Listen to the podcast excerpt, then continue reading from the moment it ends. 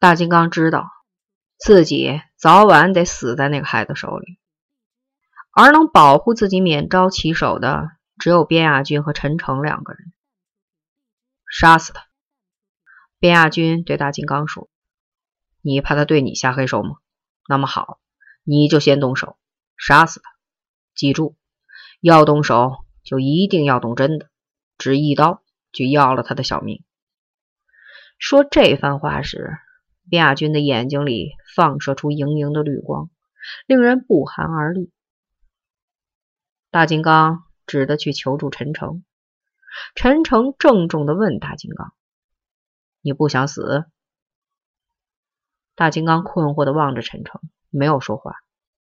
那你就必须按照边亚军的办法去做，舍此一条路，再无他法。你记住，动手前就要考虑好，刀子捅在什么地方才能立刻置他于死地。动手时别犹豫，第一刀就对准这个部位，突下狠手，这样。你将不死。说这番话时，陈诚的眼睛里含着盈盈笑意，但同样令人不寒而栗。大金刚沉默不语。他不是陈诚边亚军，他下不去那样的黑手。打人可以，打人致死或往死里打人都可以，但是有决心、有目的的去杀人，他没有这种勇气。过后，有朋友指责陈诚教唆杀人，视人命如儿戏。陈诚，你要下地狱。朋友说，陈诚说，这是一种人生哲学，其真经就是这个“杀”字。两人争锋，实际上进行的是决心与意志力的较量。对准致命部位，突下狠手，不是杀人要诀。而是决心与意志的宣誓，明白无误的告诉对方：“我已无理智，无退路，唯一的选择就是要让你死。你不想死吗？那么好，你就退却，妥协吧，你就滚。这不是人生哲学，而是流氓哲学。人生没有这么残酷。”朋友说：“流氓哲学就是赤裸着身子的人生。”事实上，人生远比刀子更严酷。陈诚说：“大金刚不敢杀人，他就只有一死，这还不够严酷吗？”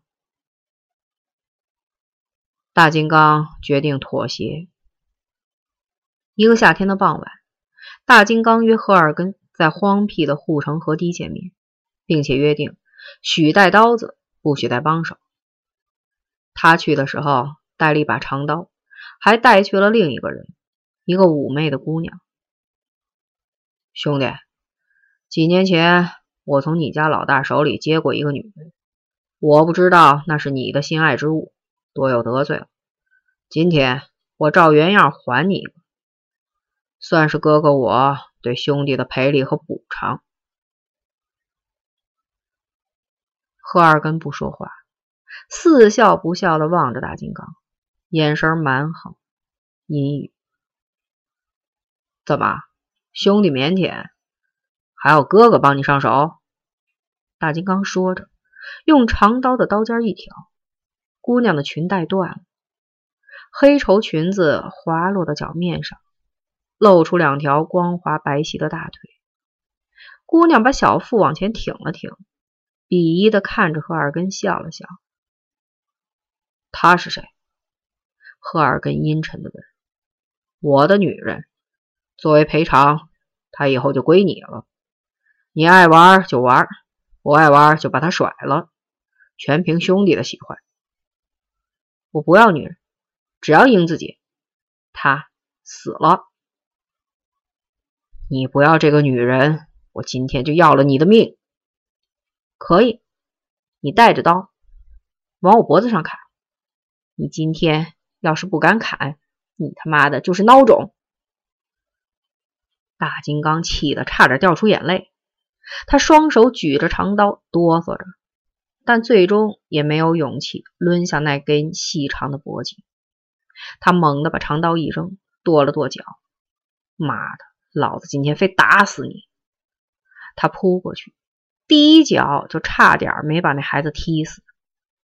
那张瘦小的身子被踢得飞了起来，嘿呦一声，摔落在地面上。大金刚赶上几步，拳头雨点似的砸向何尔根。赫尔根刚开始还把身子扭来扭去的躲闪，后来干脆不动了，绷着身子硬挺。后来身子突然软了下来，昏死过去。大金刚还打。一直到精疲力竭才住手。他看着躺在地上一动不动的赫尔根，以为这孩子已经被自己打死了，干咳了几声，想哭又想笑。后来，赫尔根慢慢的又醒了过来，他的脸青肿紫黑，不停的往外渗血。他挣扎着爬起来，站不住，又摔倒了。大金刚赶快过去把他扶起来，哭声哭泣着说：“兄弟，哥哥手狠，哥哥没法子想了，你就吐句软和话吧，我给你跪下，求你了。”赫尔根干呕了几声，张开嘴吐出一滩紫黑的血。他抹了抹嘴边的血沫子，一声不吭的走了。临走时，他回过头来看了大金刚一眼，那眼神十分平静。冷淡，看不出一丝怨恨，只是他的两只拳头攥得紧紧的，浑身的肌肉都在剧烈的颤抖。完了，我的命算是玩完了。望着赫尔根踉跄远去的背影，大金刚绝望的想：他妈的，别人玩多少女人都没事我玩了一个贱娘们就玩出这么大的祸来，这孩子早晚得杀了我。赫尔根在床上整整躺了半年。周凤天去看他时，他刚刚挣脱开死神的威胁，虚弱的连眼皮都抬不起来。周凤天心疼的直咧嘴：“怎么能把人打成这样子？你躺着，我替你去找他算账。”他的眼睛里喷着火，怒不可遏。赫尔根摇了摇头，嘴唇蠕动了几下。含糊不清的说了句什么，说完他自己笑了。你想说什么？周凤天俯下身子，把耳朵凑近赫尔根的嘴边，仔细的听他说。听完了，他也乐了。赫尔根说：“那女人傻笑，他要是哭，我就要了他。”周凤天在南城转了一天。天黑以后才见到大金刚，他和边亚军、陈诚在一起，刚从饭馆吃完饭走出来。老大，你长本事了，敢对一个孩子下黑手了？来，咱哥俩玩玩。周凤天说着，从腰里摸出一把锃亮的牛耳尖刀。老大，走，南城或北城，地界由你选。大金刚脸色煞白。两眼死呆呆的望着周奉天，一句话也说不出来。边亚军横身挡在了大金刚的前面。奉天，底下人的事儿还用得着你和我管？边亚军，你走开！你手下的人欺人太甚，他碍了我的眼。周奉天，大金刚是我的人，有话你冲着我说，要玩什么也有我。说着，他也就拔出了刀。那天双方没有动手，因为陈诚在场，他笑吟吟的把他们分开了。边亚军也没再犯横，他知道，真的为这件事打起来，陈诚绝不会帮自己。北城的人都喜欢那孩子。陈诚对周凤天说：“凤天。”亚军手下的人犯了你的忌，任你教训。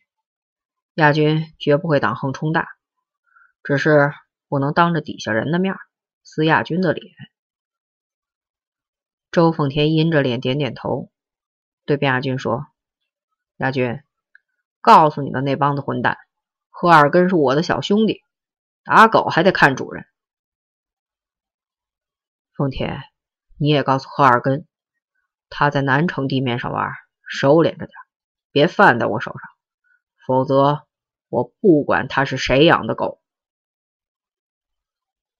半年以后的一个夜晚，大金刚在自己家的门外，差点被赫尔根用斧子劈死。那天他回家时已是半夜了，院子从里面锁死了。他掏出匕首插进门缝，想把门锁拨开。